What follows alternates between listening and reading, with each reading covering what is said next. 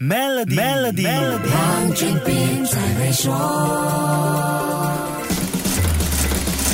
你好，我是黄俊斌。上一集，一位来自英国的朋友说，英女王伊丽莎白二世的离世让他若有所思，有种莫名的迷惘。这番话不能说是煽情的表述，而是凸显了英女王深入民心的形象和影响，尤其是在英联邦国家。我们来回忆一下，令你印象最深刻关于英女王的事物是什么呢？伦敦奥运新闻片段、钞票、硬币、电话卡。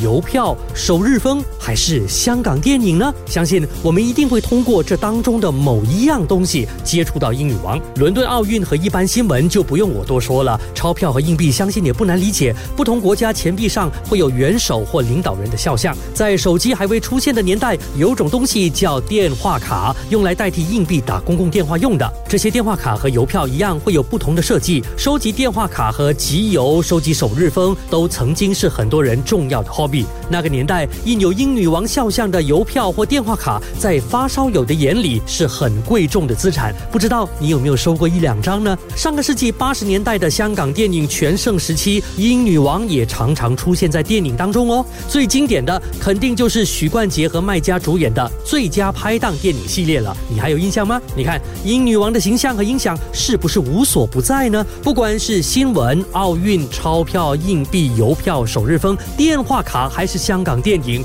这些事物覆盖了国家政治经济、人民日常生活到你我的娱乐爱好。这样一说，英女王的肖像流通绝对不输给任何一个流量明星啊！钱币是另外一个最常见到英女王样子的物品，而且还记录了不同年龄段的英女王哦。下一集跟你说一说，守住 Melody，黄俊斌才会说。黄俊斌才没说使用 Maybank To You Bit 和 Maybank To E 就能简化您的业务运营，并有机会赢取 Toyota Hilux 和季度现金奖。详情浏览 Maybank My SLASH SME Rewards。